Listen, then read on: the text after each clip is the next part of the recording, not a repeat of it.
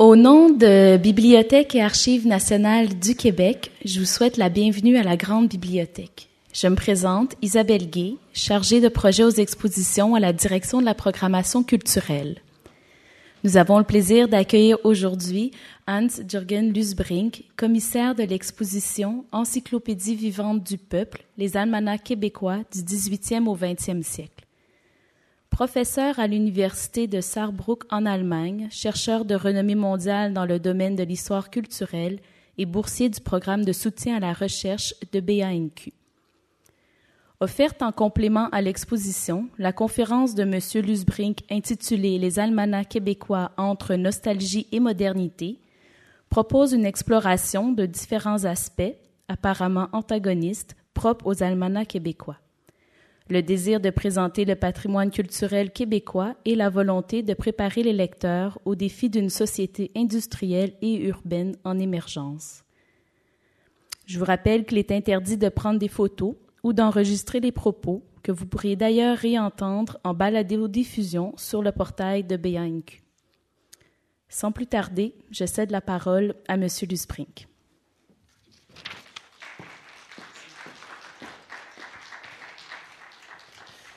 Merci beaucoup, euh, Isabelle Gay. Je, tiens encore à vous remercier pour cette collaboration, pour l'exposition ces, derniers mois et surtout avant l'ouverture de l'exposition qui m'a fait très plaisir et qui était vraiment très fructueuse.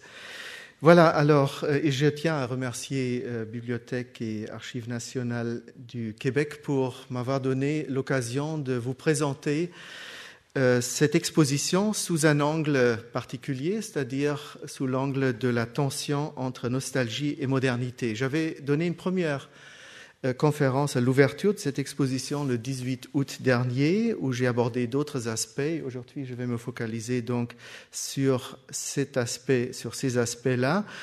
Euh, en vous présentant un plan en quatre points que vous voyez ici. J'aimerais d'abord aborder avec quelques remarques rapides euh, le genre de l'almanach, ce qu'on entend par almanach, après euh, ce que j'ai appelé les nostalgies, les modèles identitaires et la, présence ou les présences du folklore. Troisièmement, le côté sur lequel j'aimerais me focaliser en deuxième euh, partie, c'est-à-dire la modernité, la société de consommation et la fascination par euh, les nouvelles technologies dans les almanachs. Et enfin, je vais tirer quelques rapides conclusions. Si l'on s'interroge sur la présence des médias, en particulier de l'imprimé, dans les sociétés traditionnelles avant l'avènement des mass médias, c'est-à-dire avant l'avènement de la radio, de la télévision, du film et de l'Internet, l'almanach doit occuper une place de tout premier plan. Dans toutes les sociétés occidentales, de même que dans les sociétés du Nouveau Monde, l'almanach constitua depuis le XVIIe et au Canada jusqu'au XXe euh, siècle, jusqu'au milieu du XXe siècle, à côté d'imprimés religieux comme notamment les catéchismes et les vies de saints, le média le plus largement diffusé sous l'angle social, culturel et géographique. Ce fut également le cas au Canada francophone où la production d'Almana totalisa plus de 200 titres en deux siècles. Les almanachs canadiens français atteignirent l'apogée de leur diffusion entre 1880 et 1930, c'est-à-dire presque un siècle plus tard que dans la plupart des sociétés européennes. Les grandes séries d'almanachs de l'époque, dont vous pouvez voir ici dans l'exposition, qui est encore ouverte jusqu'à dimanche, Certains exemples, à savoir l'almanach du peuple, l'almanach euh, des familles, l'almanach Roland et l'almanach agricole, commercial et historique, ainsi que l'almanach de la langue française dans l'entre-deux-guerres. Ces almanachs atteignirent pendant cette période des tirages entre 50 000 et 100 000 exemplaires chacun. Ces chiffres sont très largement supérieurs à ceux des journaux et des autres écrits non religieux de l'époque. Si l'on met ces chiffres en relation avec les chiffres de la population totale du pays, c'est-à-dire du Québec, à l'époque entre 1 million et 1,6 million d'habitants, on peut en conclure que pratiquement chaque foyer canadien-français, en ville ou à la campagne, possédait et achetait régulièrement un almanach. L'almanach du peuple, l'un des rares almanachs du XIXe siècle ayant subsisté jusqu'à nos jours, note ainsi à ce sujet dans la préface à son édition de 1920, je cite, Nous avons une population canadienne-française de 1,6 1 600 000 et le tirage de notre almanach est de 80 000, ce qui fait un exemplaire sur 20 personnes. À la même proportion de 20 acheteurs, un ouvrage aurait été tiré aux États-Unis à 5 millions d'exemplaires, en Angleterre à 2, 2 euh, millions et demi, en France à 2 millions, ce qui, ce qui ne s'est pas encore vu et ne se verra sans doute jamais. L'almanach, à cheval entre la forme éditoriale du périodique et celle du livre, remplissait essentiellement quatre fonctions qui sont reflétées par les grandes rubriques dans lesquelles il fut subdivisé. Premièrement, la partie calendaire, élément constitutif du genre même de l'almanach, généralement accompagné des signes du zodiaque, des noms des saints, ainsi que, depuis les années 1930, des dates historiques à mémoriser, en particulier dans l'histoire du Canada, formant ainsi un support important à la formation d'une mémoire historique collective au Canada. Deuxièmement, la partie relations historiques, constituant un tableau des événements politiques et sociaux de chaque année, ou plutôt de l'année écoulée. Troisièmement, une partie euh, renfermant des renseignements utiles de tout genre, allant de conseils pour la récolte et la culture du jardin jusqu'à des informations sur de nouvelles découvertes techniques et médicales. Cette partie de l'almanach comporte, en règle générale, également un récapitulatif d'adresses, de noms et d'institutions utiles, en particulier en ce qui concerne les milieux euh, politiques et judiciaires, une fonction plus, développée dans les almanachs anglophones du Canada, qui ont adopté à cet effet depuis la fin du XVIIIe siècle le nom de Directory. Et enfin, quatrièmement, une partie variété et anecdotes composée en général de brefs récits, de chansons et de courts textes, c'est-à-dire des anecdotes, des historiettes, des contes, des fables, des aphorismes et des sentences destinés à être mémorisés, à être racontés et ainsi à être remis en circulation orale. Malgré de fortes différences de structure et de contenu au sens des différents almanachs, je rappelle qu'il y avait en tout 200 séries entre la fin du XVIIIe et le milieu du XXe siècle au Canada français, ces quatre volets sont caractéristiques pour l'ensemble des almanachs de large circulation, non seulement au Canada, mais dans l'ensemble des cultures occidentales des XVIIe au XIXe siècle, de même que dans l'espace colonial postcolonial américain marqué par l'influence de l'Occident. De nombreuses préfaces d'Almana soulignent explicitement les fonctions du genre dans les sociétés traditionnelles. Il fut en effet conçu par ses éditeurs est perçu par ses lecteurs comme une sorte d'encyclopédie populaire, c'est à ça que renvoie le titre de l'exposition, donc une encyclopédie populaire évolutive, euh, une petite encyclopédie non pas fixe, close, mais inscrite dans le temps et suivant la cadence de l'annuité.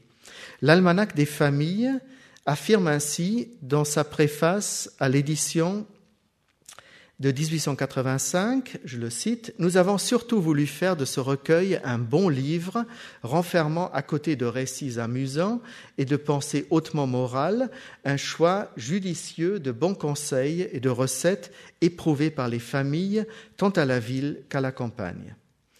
Soulignant enfin que l'almanach populaire, que nous avons peut-être trop tendance à percevoir, dans une perspective contemporaine et anachronique comme un genre folklorique plutôt marginal, un genre où des prévisions météorologiques fantaisistes et l'astrologie jouent un grand rôle, que ce genre était en réalité fortement ancré dans la réalité sociale de la société canadienne-française de l'époque, et ceci d'une double manière.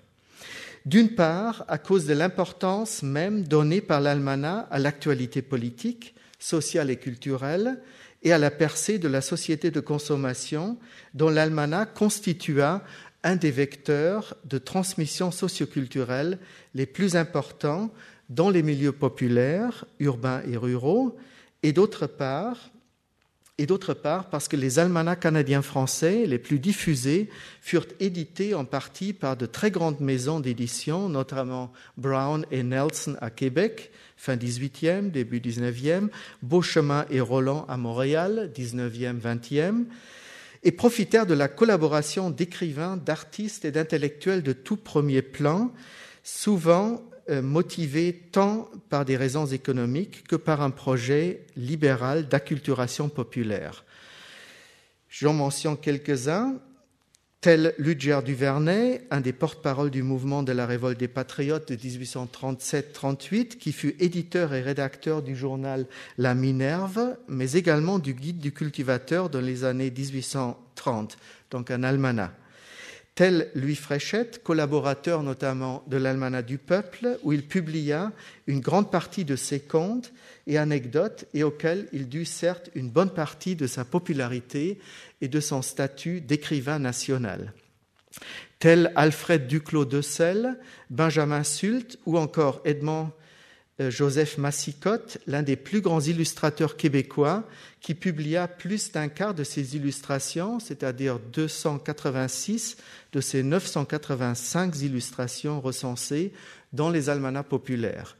Ou encore Albert Lévesque, le frère Marie-Victorin et Lionel Groux, tous figures de proue du renouveau nationaliste du Québec dans l'entre-deux-guerres, qui utilisèrent l'almanach la langue française comme un support pour la diffusion populaire de leurs positions et de leurs idées. L'almanach fut donc un média typique, voire emblématique, des sociétés traditionnelles, des sociétés à dominante agricole et rurale, en l'occurrence ici du Québec d'avant la Révolution tranquille. Une société prémoderne, ne connaissant les masses médias modernes qu'à partir des années 1920 avec le cinéma et la radio, une société d'avant la percée des grands magazines, d'avant la dominance des journaux quotidiens payants ou gratuits, et avant, bien sûr, l'avènement de la télévision et de l'Internet. L'almanach constitue un média dont la parution était toujours impatiemment attendue par des centaines de milliers de lecteurs à la fin de chaque année, un média qui fut intensément lu, souvent à haute voix, dans les familles et au sein des villages, et que l'on conservait ensuite pour le consulter et le relire maintes fois. Pendant l'année suivante, euh, suivant sa parution, l'almanach était souvent conservé à côté du four, dans la cuisine, suspendu à un fil que certains almanachs possèdent encore, et puis placé l'année suivante et pour longtemps sur une étagère avant d'être relégué au grenier où de, nombreuses collections québécoises ont été conservées jusqu'à présent, oubliées ou oubliées par les euh, générations suivantes. L'almanach, comme média, média, par excellence de la société québécoise traditionnelle, jusque dans les années 1940, véhicula d'une part des contenus dont la structure remonte aux origines même de l'imprimerie en Occident et qui semblèrent, dès le XVIIIe siècle, au moins aux, élites intellectuelles de leur temps, surannées et désuètes, telles les pronostications ou les prophéties, parfois inspirées du fameux Nostradamus, prophète et astrologue du XVIe siècle, né dans le midi de la France et connu dans l'Europe entière. Telles les prévisions météorologiques pour toute l'année qui paraissent aujourd'hui totalement farfelues. Tels les présages du beau temps et de la pluie tirés du soleil et de la lune que l'on trouve encore dans l'almanach du peuple dans les années 1920. Tels certains remèdes et conseils de soins basés sur les saignées et les sanctus et qui tenaient compte du mouvement des astres et, de leur prétendue influence sur le corps et ses maladies. C'est ce qu'on trouve dans les calendriers des almanachs. Quel est le jour propice pour soigner telle ou telle maladie, pour faire placer les sanctus sur le corps, etc. Euh, ou, ou telles encore les histoires folkloriques nostalgiques des coutumes du passé qui caractérisaient l'almanach même pendant les premières décennies du XXe siècle. Mais l'almanach canadien-français représenta aussi, dès sa parution au Canada, en, 1777 avec l'almanach encyclopédique de Fleury-Méplet et de manière prononcée à partir des dernières décennies du XIXe siècle, un média ouvert sur l'actualité et sur la modernité, sur les nouveaux produits de consommation et sur la publicité, sur les progrès scientifiques et les nouvelles technologies. Essayons de saisir un peu mieux ici cette double face de l'almanach axé à la fois sur la tradition et sur la modernité, et qui appartenait paradoxalement à la fois à l'esprit du XVe siècle et à celui du XXe siècle. J'en viens à la deuxième partie que j'ai appelée Nostalgie, modèles identitaires et présence du folklore. L'almanach fut entre 1780 et 1940, et notamment depuis le milieu du XIXe siècle, un des grands supports de construction et de diffusion de l'identité québécoise. Celle-ci se pensait d'abord comme une identité régionale, puis de plus en plus, depuis les dernières décennies du XIXe siècle, comme une identité nationale. On trouve en effet dans les almanachs canadiens français de nombreuses définitions des particularités de l'identité canadienne-française traditionnelle, intégrant ces différents éléments constitutifs. La littérature, les traditions, les conceptions artistiques et même l'architecture. L'almanach des familles posa ainsi, en 1896, à travers un bref article anonyme, la question Qu'est-ce qu'un Canadien? Alors, entendre un Canadien français, dans les termes suivants. C'est un homme qui, habitant le beau pays du Canada, a du sang français dans les veines. C'est un homme qui a conservé intact dans son cœur les belles et bonnes traditions qui nous viennent de la France. C'est un homme qui s'incline encore avec adoration devant les autels du Dieu qu'invoquait le découvreur Jacques Cartier en mettant le pied sur nos plages. Dans la même lignée, l'Almanach du peuple se considéra comme un média privilégié de la représentation de la communauté nationale et de ses différentes caractéristiques, et comme un vecteur de la cohésion identitaire. L'almanach garantit par ses très grands tirages et par sa présence sur l'ensemble du territoire la diffusion des mêmes informations des mêmes connaissances, des mêmes images et des mêmes récits dans la quasi-totalité des foyers canadiens français.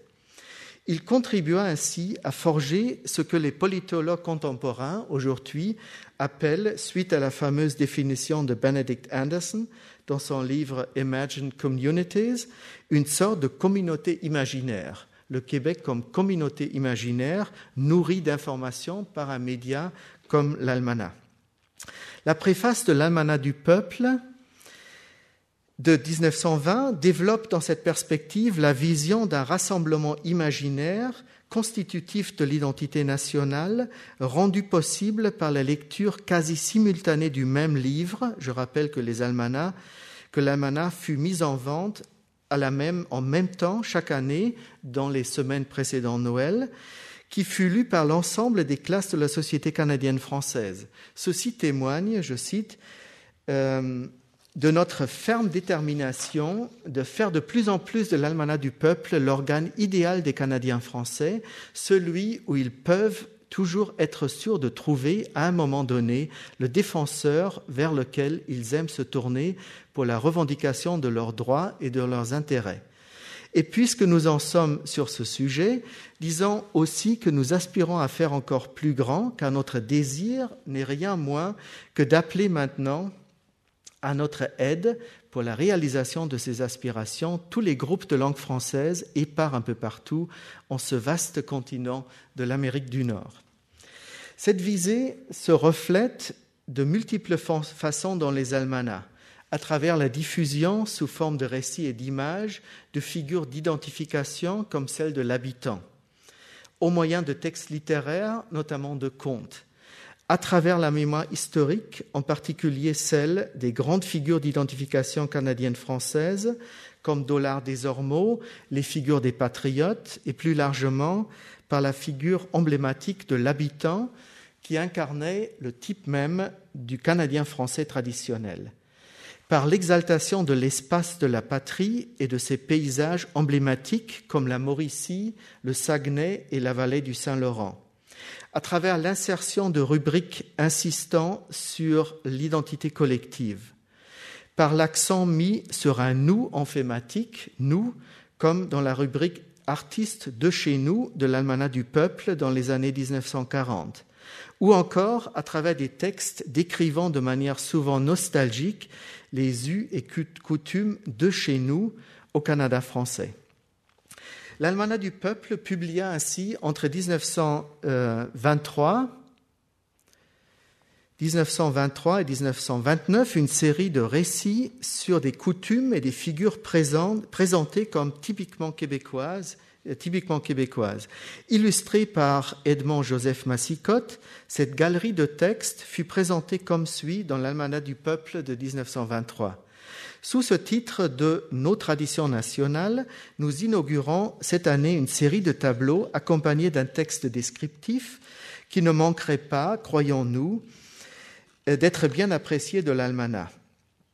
On sait que notre euh, pays de, Québec, ainsi qu'on continue à appeler souvent l'ancienne Nouvelle-France et et nos coutumes, mœurs et traditions, nous constituent une physionomie bien à part dans l'immense domaine du Canada et même pourrions nous ajouter sur tout le continent américain.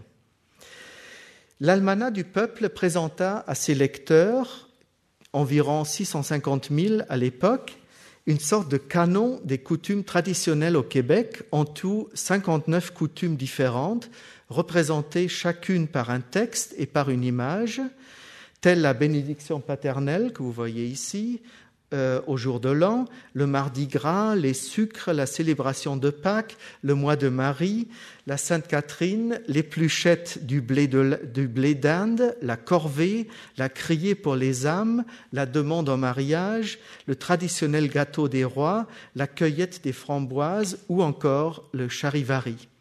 Là, vous avez quelques exemples, la cueillette des framboises, le baptême, euh, le flottage des billots, et là l'accueil des framboises de nouveau, et le charivari, tout en soulignant que ces traditions constituent un noyau de l'identité canadienne-française. L'almanach du peuple amène en même temps euh, ses lecteurs à prendre conscience de leur lent effacement, voire de leur disparition totale pour certains d'entre elles. Le charivari, coutume encore vivace, notamment dans les campagnes à l'époque, et indéracinable, selon les rédacteurs de l'Almanach du peuple, renoue par exemple avec une vieille coutume européenne, et notamment française, remontant au Moyen Âge. Elle consistait à attirer de manière ostentatoire l'attention de toute la société sur des comportements jugés peu convenables au sein de la communauté, par exemple, quand un veuf ou une veuve manifestait une hâte trop intempestive de se remarier ou quand les nouveaux mariés étaient d'âge trop disproportionné. Tout ça, c'était l'occasion pour un charivari.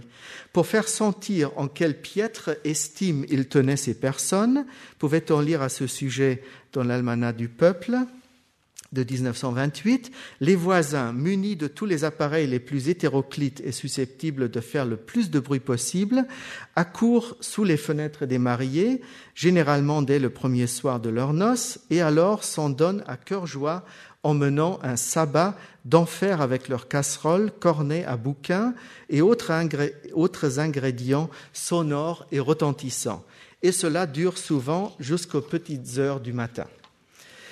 Le Canadien français typique apparaît dans ces récits sous les traits de la figure de l'habitant. Celle-ci se retrouve, par exemple, incarnée dans la figure du violonneux, du violonneux, euh, où elle apparaît en quelque sorte figée, comme enfermée dans un musée des traditions populaires. Voilà, j'ai quelques exemples.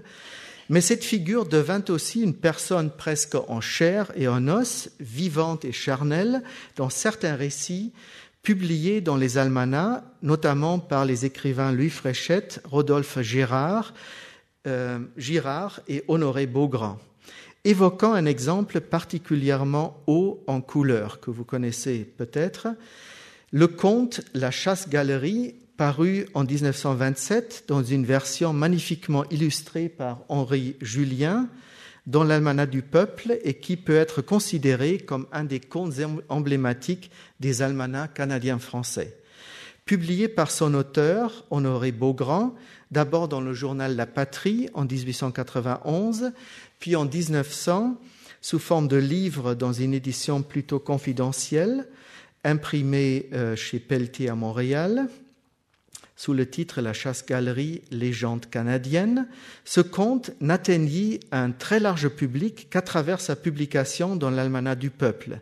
D'abord en 1893, avec des illustrations, et puis 34 ans plus tard dans le même almanach. Cette republication du conte, accompagnée également des illustrations d'Henri Julien, euh, s'insérait dans la politique de recyclage du folklore canadien-français poursuivie par la rédaction depuis 1923, comme le souligne la préface citée. La chasse-galerie est basée sur une légende populaire qui remonte, comme le précise le narrateur du conte dans son introduction, à l'époque des coureurs des bois et des voyageurs du nord-ouest. Fixant et retravaillant une légende orale, Honoré de Beaugrand lui donna une forme littéraire tout en l'insérant dans un double contexte de communication orale, celle d'une part, d'un personnage qui se présente comme un conteur et qui raconte avoir entendu la légende de la bouche de personnes perpétuant la tradition des coureurs des bois et des chantiers dans les bois, et celle du protagoniste Joseph, aussi appelé Joe, d'autre part, qui incarne la figure de l'habitant et raconte son aventure à la première personne, servant ainsi de gage de, la véracité du récit.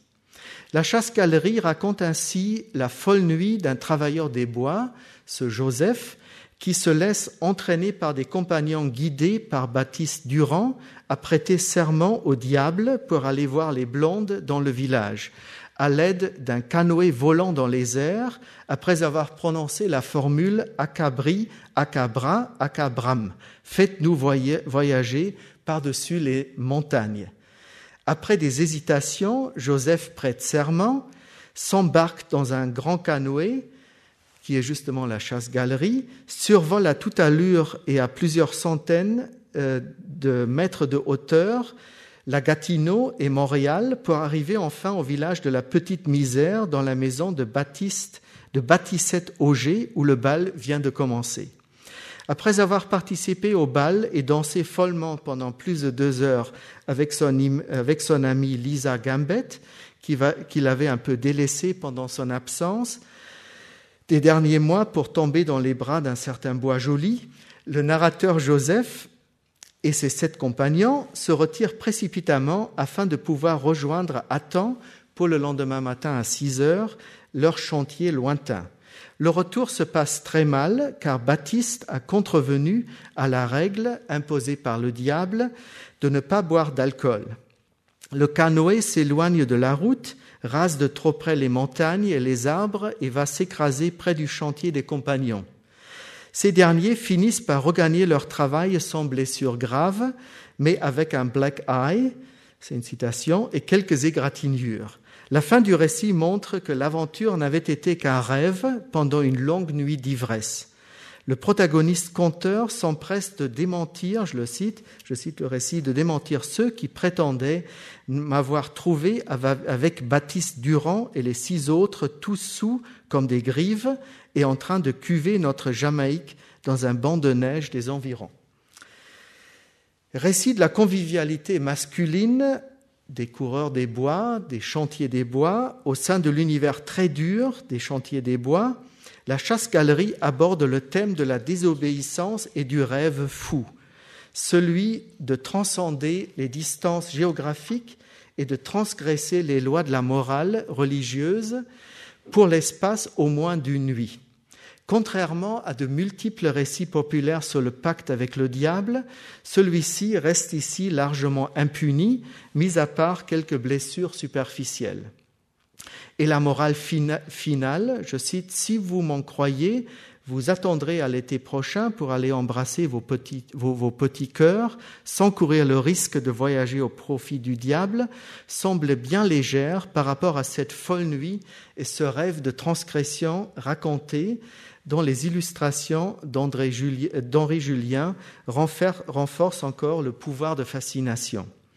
Les huit illustrations débutent avec une image montrant le cercle des ouvriers des bois, que je n'ai pas reproduit ici, entourant une, grande casserole de mélasse préparée par Joe, le cuisinier, accompagnée de la phrase tirée du texte Je vais vous raconter une rôdeuse d'histoire. Et elle se termine par la même scène en gros plan, plaçant Joe, le cook, qui plonge sa mikawan dans la mélasse bouillante en intégrant la scène centrale du bal populaire. La chasse-galerie, que j'ai pris ici comme exemple de cet univers des contes, des, des almanachs, paraît emblématique pour la publication de légendes populaires, orales, et leur diffusion dans la partie réservée aux contes des almanachs canadiens français laïcs. Il mêle le fantastique et le réaliste, il met en scène, aussi à travers le langage employé, l'identité et la convivialité d'une communauté. Il thématise des rêves de transgression et des désirs refoulés. Il se caractérise en même temps, comme les contes de Fréchette, par une perspective moderne, c'est-à-dire par l'absence d'intentions moralisatrices, religieuses et passéistes. Et il met en scène, à travers le personnage de Joe, une des incarnations les plus populaires de la figure de l'habitant dans les almanachs canadiens-français traditionnels. Un personnage convivial, un peu rusé et coquin, aimant les plaisirs de la vie et en même temps profondément ancré dans le terroir et dans les coutumes canadiennes françaises. Les almanachs canadiens français, dont l'almanach du peuple constitue la série la plus diffusée, incarnèrent ainsi, d'une part, une conception traditionnelle et prémoderne du Québec, à une époque où celui-ci s'était déjà largement urbanisé et partiellement industrialisé. Je rappelle, il s'agit ici des années 20. Dans les années 20, euh, le Québec était déjà largement euh, urbanisé et industrialisé. Montréal avait, euh, je crois, à peu près 400 000, 500 000 habitants à l'époque. Notamment l'almanach de la langue française et les almanachs catholiques, dont les tirages et la diffusion étaient beaucoup plus limités que les almanachs laïques, comme l'almanach Roland et l'almanach du peuple, prônaient délibérément le retour à la terre et l'image idéalisée d'un Québec rural, traditionnel, agricole, qu'il s'agissait à tout prix de préserver des influences d'une menaçante modernité urbaine et industrielle venant des États-Unis. Ils étaient donc largement, surtout dans leur partie littéraire et culturelle, les supports d'une nostalgie du passé, du rêve d'une société qui voudrait demeurer éternellement pareille à elle-même, du moins dans ses traditions les plus profondes et dans ses valeurs les plus fondamentales. J'en viens à la troisième partie, modernité, la société de consommation et la fascination devant les nouvelles technologies. L'autre face des almanachs canadiens français, celle de la modernité, est certes moins attendue lorsqu'on évoque un genre comme les almanachs. Mais à y regarder de plus près, cette dimension est en effet, est en fait beaucoup plus présente que leur face nostalgique et passéiste, notamment à partir des dernières décennies du XIXe siècle et dans des séries de très large diffusion que je viens de mentionner. Cette modernité plutôt inattendue dans un genre comme les almanachs se reflète cependant de multiples façons dans leurs colonnes. D'abord, à travers l'ouverture géographique et culturelle de l'horizon des lecteurs, à travers les reportages sur des pays étrangers et sur des personnages québécois ayant longtemps séjourné à l'étranger et qui incarnent un Québec moderne et multiculturel avant la lettre, comme Edmond de Nevers, ayant passé, euh, c'est le premier intellectuel canadien-français qui a passé longtemps, une année euh, en Allemagne et puis une dizaine d'années en France, et Paul-Marc Sauval. Paul-Marc Sauval, d'origine française, qui était au Mexique longtemps, après en Louisiane, après au Québec, puis il est revenu en France dans un esprit cosmopolite qui a écrit aussi pour, pour l'Almanach, qui était d'ailleurs un ami de Louis Fréchette. La Première Guerre mondiale, qui a plongé pour la première fois les lecteurs de l'almanach dans l'univers de la globalisation, a donné paradoxalement un coup d'envoi important à cette ouverture de l'horizon des lecteurs. Mais la modernité se montre aussi à travers la présence multiforme dans les almanachs de la nouvelle société industrielle et de consommation venue des États-Unis et se développant au Québec à partir du tournant du siècle. Et enfin, elle se reflète également à travers la prise de parole de femmes, des femmes dans les almanachs. Robertine Barry et Marie-Claire Daveluy, les premières grandes écrivaines et femmes journalistes dans le Québec du XXe siècle, utilisèrent régulièrement les almanachs comme plateforme de publication pour y promouvoir une nouvelle image tournée vers la vie professionnelle et la participation à la vie intellectuelle et politique des femmes canadiennes françaises.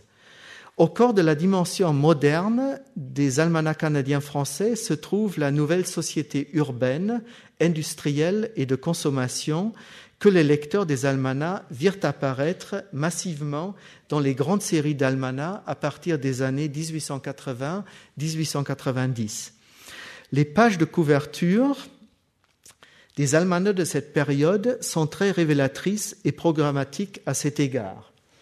La page de couverture de l'Almanach du peuple du, début du XXe siècle, 1912, montre un couple plongé dans la lecture d'un ouvrage qui est de toute évidence l'Almanach. Il est surplombé d'un globe terrestre et entouré au premier plan de symboles et d'emblèmes de la modernité. Une usine, une machine à coudre, des médailles et d'autres objets renvoyant au commerce, à l'agriculture et à l'industrie. Dans les années 1930, par exemple sur la page de couverture de l'Almanach du peuple de 1934, le couple s'est élargi d'un enfant également plongé dans la lecture de l'Almanach, les symboles renvoyant à l'agriculture ont quasiment disparu et ceux de la modernité ont pris encore plus de place. Le globe terrestre s'est agrandi, un gratte-ciel se profile à l'arrière-fond, des livres d'histoire et de politique occupent le premier plan et de nombreux outils symbolisent notamment l'expansion de l'industrie lourde, de la sidérurgie et de la mécanique. L'almanach Roland, qui porte le sous-titre Agricole, commercial et des familles, place au centre de sa page de couverture de 1928, dessinée par Edmond Joseph Massicotte, une grande vignette montrant un agriculteur juché sur sa charrue et surplombé d'une allégorie de la victoire. Mais à l'arrière-fond sont perceptibles les symboles d'une modernité envahissante. Une locomotive, un moulin industriel et des usines élevant leurs cheminées vers le ciel. Les almanachs canadiens français servirent en effet de support et de moyen de transmission médiatique de tout premier plan à la culture de consommation qui émergea au Canada français à partir des années 70 et 80 du XIXe siècle. Ils popularisèrent dans la quasi-totalité des foyers canadiens français et à travers toutes les couches sociales des noms et des images de nouveaux objets de consommation, souvent peu ou, non accessibles à la majorité des lecteurs et de toute façon rarement disponibles dans les campagnes, mais qui exerçaient un pouvoir certain d'attraction, voire de fascination sur le lectorat. On constate d'abord dans un certain nombre d'articles publiés dans les almanachs utilisant les termes de région, de nation, de régionalisme et de nationalisme, une volonté nette de les associer à la modernité industrielle, technologique et artistique de l'époque. L'article d'Albert Tessier, intitulé Réveil régionaliste est paru dans l'Almanach de la langue française de 1929 paraît symptomatique pour ce nouveau sens donné particulièrement au sens de régionalisme dans les almanachs québécois des années 1920 et 1930 en prenant comme point de départ la fondation récente, en 1926, de la Société d'histoire régionale à Trois-Rivières, Tessier s'efforce de montrer, à travers cet exemple, l'étroite interdépendance entre modernité industrielle et technologique et ce qu'il appelle le réveil régionaliste. L'essor industriel, je rappelle euh, que Trois-Rivières était le fulgurant euh, centre de développement de l'industrie de la papeterie, l'essor industriel constitue, selon Tessier, la base matérielle indispensable pour le développement des activités artistiques et littéraires régionalistes. Tessier établit une distinction entre un régionalisme du repli et de la nostalgie et un régionalisme ouvert sur la modernité qui caractérise de fait les grandes séries d'almanachs canadiens-français de l'entre-deux-guerres je vais passer là-dessus. On trouve en effet fréquemment dans les almanachs populaires des années 1920 et 1930 des contributions portant sur de nouveaux médias comme la publicité, la radio, la télévision, avec une réflexion sur leur impact au Canada français. Une place particulière est accordée à la photographie, dont l'Almanach du peuple de 1935 souligne le grand rôle dans la vie moderne. L'Almanach du peuple de 1936 franchit un pas de plus en consacrant un article signé par Marcel Astruc, vous voyez aussi l'article dans l'exposition, à la photographie art moderne. Euh, l'auteur part d'une réflexion assez subtile sur les relations entre évolution industrielle et représentation visuelle pour parvenir à la conclusion que la photographie moderne constitue plus que d'autres formes d'expression artistique, l'art par excellence de cet âge industriel qui s'est ouvert également au Canada français. Je cite, La ridicule petite daguerréotypie de notre enfance a fait, sans qu'on y pense, beaucoup de progrès. Elle s'est développée en même temps que le machinisme auquel elle a trait et semble aujourd'hui le moyen d'expression approprié à un univers basé sur le Fordisme et la rationalisation. Les spectacles modernes, l'usine, l'auto, la gare, l'immeuble, la rue sont amis de la photographie. Dans le looping loop de la vie moderne, qui met en mouvement, prise de folie à leur tour, les images autrefois immobiles, muets, rapides, fidèles, toujours prêts, l'appareil photographique est bien le témoin qu'il nous faut. Les almanachs de large diffusion servirent ainsi de support et de moyen de transmission médiatique de premier plan à la culture de consommation qui émergea au Canada français à partir des dernières décennies du XIXe siècle. Ils popularisèrent dans la quasi-totalité des foyers canadiens français et dans toutes les couches sociales des noms et des images de nouveaux objets de consommation exerçant un pouvoir certain d'attraction voire de fascination sur le lectorat, comme les produits de beauté. À gauche, ce teint rose tendre et velouté qu'on peut atteindre euh, en utilisant ce produit qui est vanté ici, les nouveaux fours, les nouveaux rasoirs gilettes et mille autres nouveaux objets créés d'abord en Europe et aux États-Unis et introduits et fabriqués par la suite aussi au Canada. Bon, le papier d'Égypte, par exemple, euh, etc. La publicité concerna aussi les nouveaux services introduits par la modernité, comme la vente par correspondance, les voyages en train, ou encore les services bancaires, comme vous voyez ici, une publicité, comme l'introduction du livret d'épargne en banque, révolutionnant en quelques décennies des habitudes ancestrales d'économiser l'argent. La part de la publicité pour les nouveaux produits et services occupa entre un quart et un tiers de la totalité de la surface des almanachs populaires de l'époque, euh, c'est-à-dire des almanachs de large circulation, à partir environ du tournant du siècle. L'almanach constitua ainsi un puissant vecteur de diffusion sociale et mentale de la nouvelle culture de consommation de masse au Canada.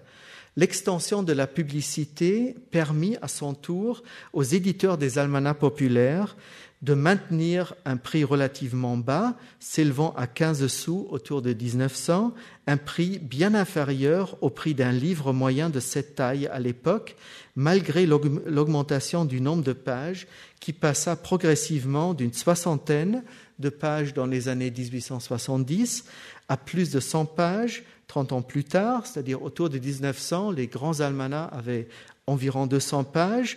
Et dans les années 30 et 40, ils avaient presque 500 pages. Donc des livres, euh, vraiment des livres déjà. J'en viens à la dernière partie que j'ai appelée, c'est la partie conclusive, Nostalgie du passé et modernité, une paradoxale coexistence. Comment faire coïncider la double tendance, à première vue complètement contradictoire, que nous venons d'observer et qui se trouve indiquée dans le titre de cette conférence Les almanachs canadiens français étaient en effet à la fois marqués par des formes de pensée et de représentation du monde, en partie archaïques et ancestrales, remontant au XVe siècle, comme les prophéties, comme les pronostications, comme l'astrologie, ainsi que par la nostalgie d'une société québécoise traditionnelle, rurale, conservant ses mœurs et coutumes. Et d'autre part, par une tendance très nette dans la plupart des almanachs, et notamment ceux de large diffusion, d'intégrer la modernité de leur époque, d'intégrer les inventions techniques et scientifiques jusqu'aux nouveaux produits de consommation et à la publicité en tout genre. L'abbé Albert Tessier, que je viens de mentionner, l'un des tout premiers cinéastes au Québec, un pionnier du film documentaire et de la photographie, et une des figures oubliées de l'avènement de la modernité au Canada français, fournit dans un de ses articles publiés dans l'Almanach des Trois-Rivières en 1929, sous le titre Le réveil régionaliste, une sorte de clé pour résoudre cette contradiction apparente. Il dit, entre autres, dans cet article, ce qui fait la force durable d'une collectivité et sa véritable grandeur, écrit-il en conclusion dans son article qui traite de l'émergence du mouvement intellectuel régionaliste en Mauricie, ce qui fait la force durable d'une collectivité et sa véritable grandeur ne se laisse pas trop éblouir par les transformations matérielles et par le brusque accroissement de la population. L'émergence d'une conscience historique et les expressions littéraires et artistiques qui la véhiculent apparaissent ainsi chez Tessier comme des formes de compensation d'une modernité vécue comme trop accélérée et trop brutale.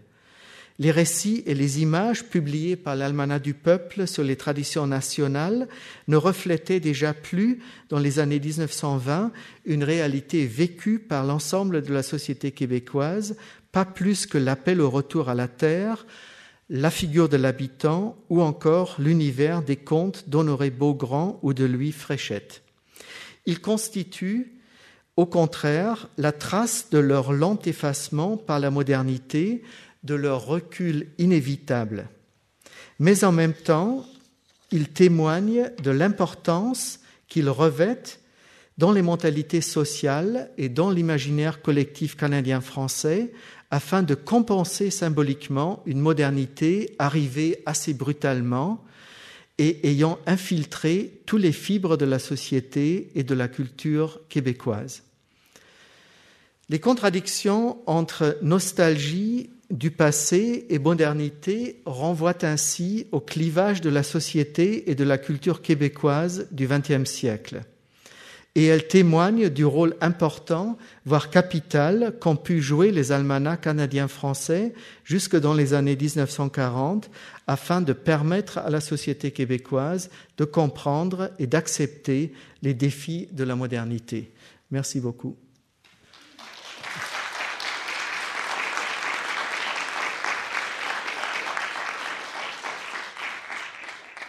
Euh, je vous remercie, Monsieur Lusbring. J'inviterai euh, ceux qui ont des questions à vous approcher les micros pour qu'on puisse enregistrer euh, les questions et les réponses. Je vous remercie. On a quelques minutes pour des questions.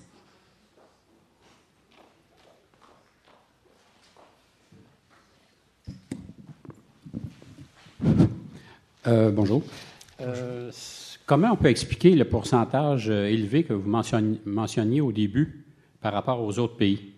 Est-ce que les autres avaient euh, d'autres moyens pour s'exprimer ou? Oui, d'accord. Euh, oui, j'avais dit au début que euh, au Québec, d'abord, il y a des tirages très élevés de, pour les almanachs. et euh, que le Québec était, en ce qui concerne la diffusion des almanachs, en retard, entre guillemets, par rapport aux sociétés européennes. Comment expliquer cela? Moi, je dirais qu'il y a surtout un facteur d'explication, c'est la persistance d'un Canada français rural, tandis que d'autres sociétés en Europe se sont beaucoup plus rapidement urbanisées. Euh, bon, ça c'est un facteur d'explication. D'autres, si on compare ça avec la France, en France, les almanachs sont remplacés par euh, d'autres moyens de communication autour de 1850. Après, l'almanach reste en France un moyen de communication, euh, un média folklorique subsistant, une sorte de, survivance du passé. Moi, je dirais que c'est surtout le, côté rural et agricole du Québec qui explique cela. Un autre facteur, c'est peut-être un retard dans l'édition, et dans l'édition notamment des journaux au Québec. Parce qu'en France, le petit journal est venu plus tôt, dans les années 1850-1860, pour se mettre à la place de, ce moyen, de ce média de communication plus ancien qu'est l'almanach. Voilà deux, facteurs d'explication, il y a peut-être d'autres. Oui.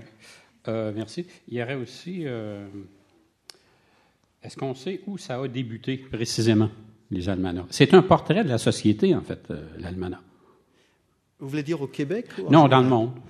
Euh, en général. D'accord. En Occident, les premiers almanachs ont été imprimés euh, très précisément en, 1493 en France avec l'almanach du berger. C'était un almanach populaire donc paru 40 ans après l'invention de l'imprimerie, traduit en anglais, Shepherd's Almanac, et après en allemand aussi. Ça, c'était le premier almanach euh, au sens moderne du terme, c'est-à-dire au sens où je l'ai défini. Un almanach, c'est pas la même chose qu'un calendrier. Un calendrier existe dans toutes sortes de sociétés, mais un almanach, c'est un calendrier plus autre chose, plus les trois autres éléments que j'ai décrits. Donc ça, c'est débute à la fin du XVe siècle en, en Europe, France, Allemagne, euh, Angleterre.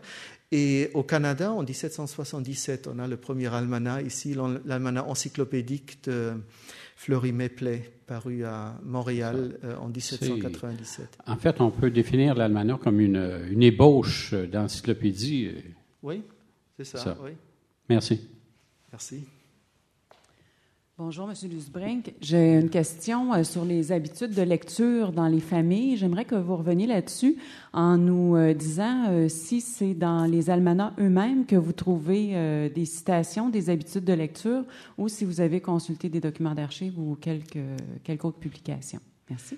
Oui, merci. Bon, ça, c'est une, une, grande question à laquelle on ne peut pas facilement répondre parce que pour des recherches sur, euh, sur le lectorat, il y a toujours le problème des sources, comme vous savez très bien aussi.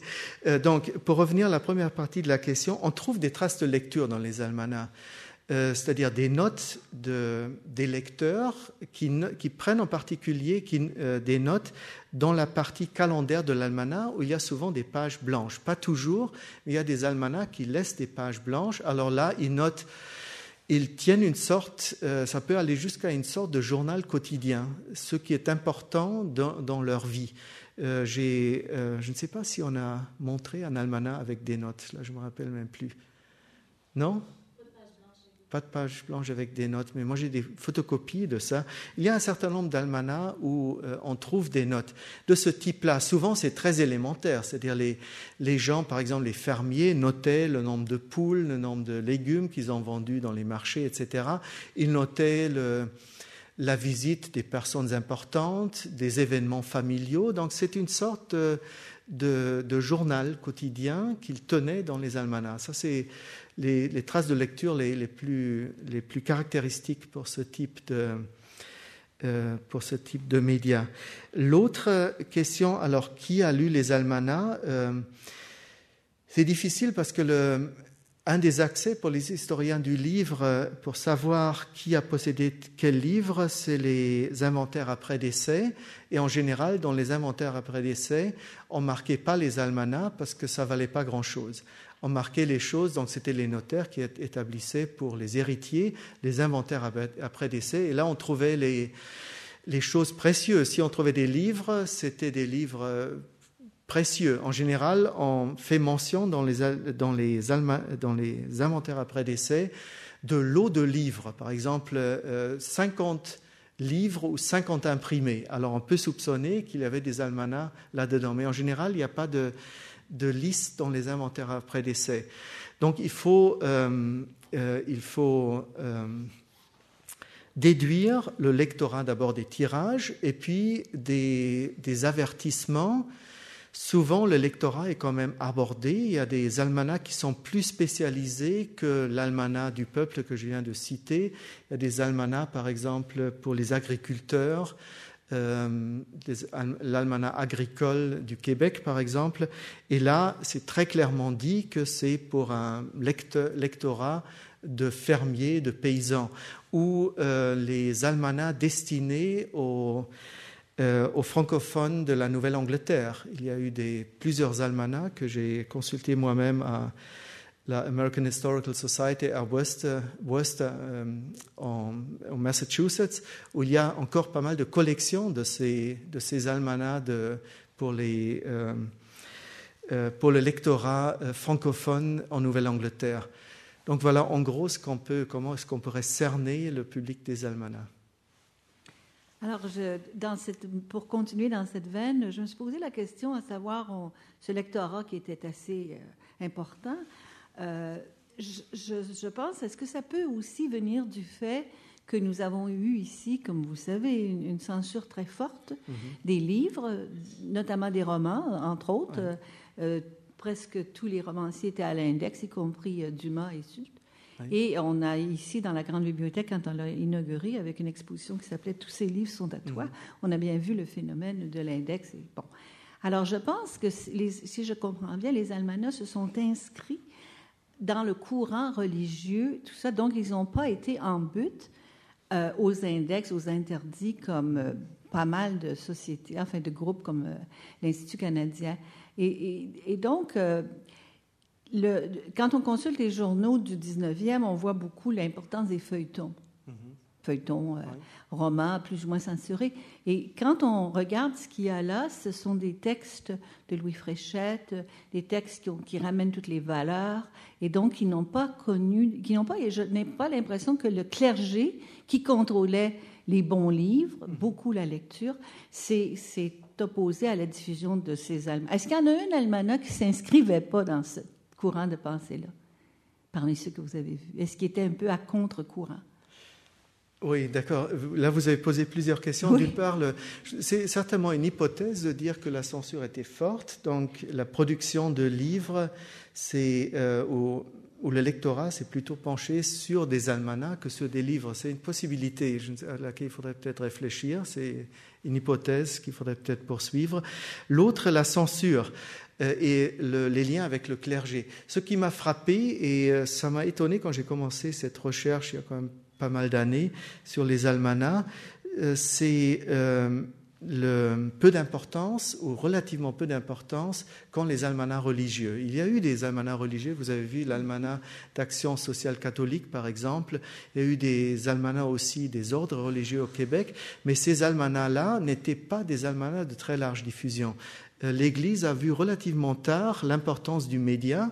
En gros, dans les années 1920, euh, l'Église a compris que c'était un média très important et qu'il fallait euh, qu'il fallait l'utiliser pour l'acculturation religieuse de la population, mais ça n'a pas tellement marché. Donc en général, les almanachs sont des almanachs laïques où la religion a sa place. Évidemment, on trouve dans le directoire, dans le directory, dans le, avec les adresses et les, images des personnes importantes du Québec, on trouve les évêques, l'archevêque, euh, etc., tous les noms de, du clergé. Mais vous avez vu avec la chasse-galerie, euh, par exemple, et ça me paraît typique, que les almanachs de large diffusion au Québec n'avaient pas à la base une morale religieuse. Donc c'était vraiment une morale laïque. Et en général, ils n'ont pas été euh, censurés. Je connais qu'un seul cas euh, d'almanach censuré, pas pour des raisons religieuses a priori, mais pour des raisons politiques. C'est le guide du cultivateur de Ludger Duvernay, parce que c'était un almanach très politique, proche du mouvement des patriotes, qui a été interdit en 1837. Je vous remercie. Mhm, merci. Bonjour, euh, Monsieur Luzebrink. J'ai une question. Euh, qui concerne le langage dans les, dans les almanachs.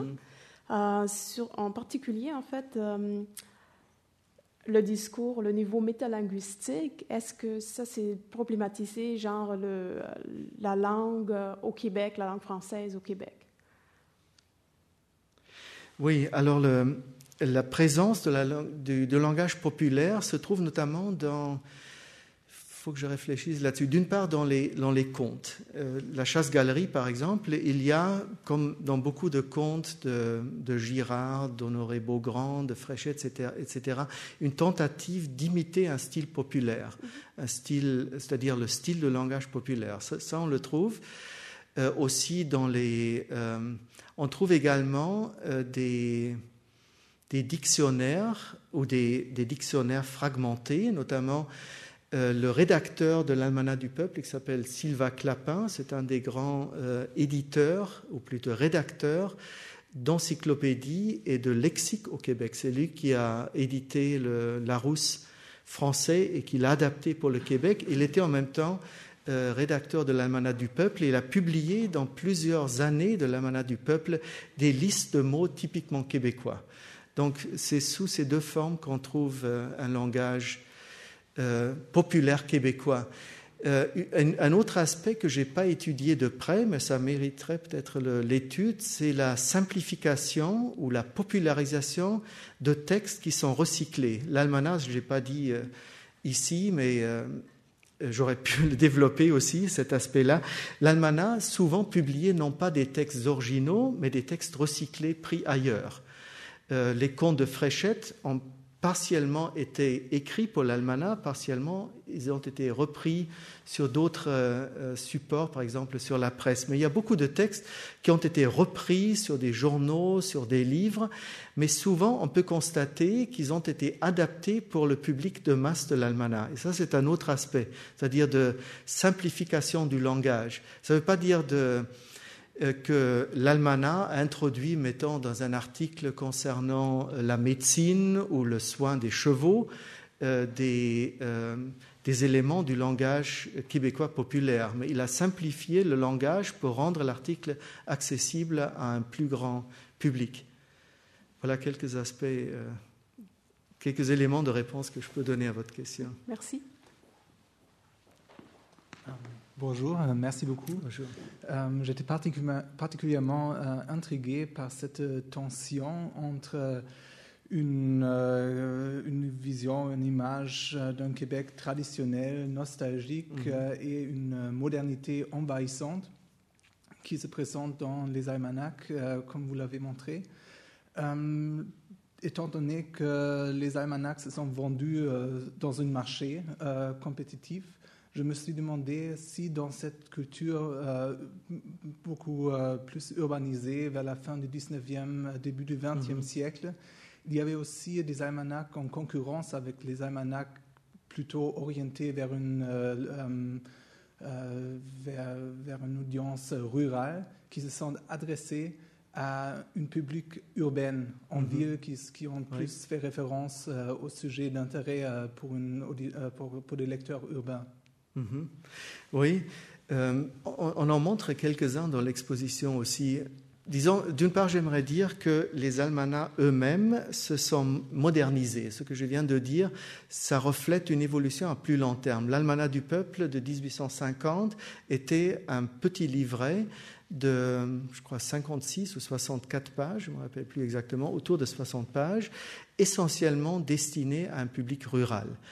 L'Almanach de 1930 est un livre de 450 pages, en partie destiné à un public urbain, dont il tient compte. C'est-à-dire, il tient compte, dans ce cas-là, des deux publics. Les, grands almanachs que je viens de mentionner, les grandes séries, tenaient compte des deux, des deux publics, à la fois rural, il faut dire quand même la plupart des Québécois à l'époque habitaient encore la campagne, euh, à peu près 60-65%, 60% si je me rappelle bien dans les années 30, mais quand même déjà 40% habitaient en ville. Donc euh, ces almanachs euh, s'adressaient aux deux publics. deuxième aspect que vous avez mentionné, effectivement, il y a des, des almanachs spécifiquement, qui s'adressent spécifiquement à un public urbain. C'est d'abord les almanachs euh, euh, les almanachs ouvriers. Il y a eu quelques-uns dans les années 30 et 1940 qui s'adressent spécifiquement aux associations d'ouvriers, qui sont édités par eux. Donc là, c'est un public urbain. Un autre exemple, c'est les almanachs euh, médicaux. L'almanach Bristol pour le Québec, qui était un almanach publicitaire donné gratuitement avec des produits qu'on achetait en pharmacie. Là, c'était un almanach euh, urbain également. Et puis des tentatives de, de lancer de nouvelles formules d'almanach. On sent dans les années 20, les, les choses bougent et dans les années 30 encore plus parce que les magazines arrivent euh, font de la concurrence aux almanachs. Les almanachs changent parfois leur format. On en montre un exemple de l'almanach de la langue française qui, dans son dernier exemplaire de 1937 change du, format in, octavo au format in folio, prend la forme d'un magazine avec beaucoup de photos, etc. Donc les almanachs changent aussi. Et là, on peut voir des, des almanachs comme par exemple l'annuaire Granger, qui s'appelle plus un almanach, mais qui est un almanach qui s'adresse, s'appelle Annuaire Granger pour la jeunesse, 1926-29 pendant trois années, ça a paru. Et le public, c'est la jeunesse urbaine. C'est ce qu'on voit d'après les activités sportives, etc. Mais apparemment, ça n'a pas très bien marché parce qu'après trois années, ça s'est arrêté. Voilà, c'est quelques exemples. On peut dire aussi que les almanachs ont été remplacés non seulement par les magazines, mais aussi par le Reader's Digest qui est venu dans les années 30 euh, euh, au Québec également, au Canada français. Donc il y a une concurrence qui s'est établie et qui montre que euh, l'almanach essaye de s'adapter euh, en changeant son contenu, mais euh, qu'il a du mal à partir des années 1930. Merci.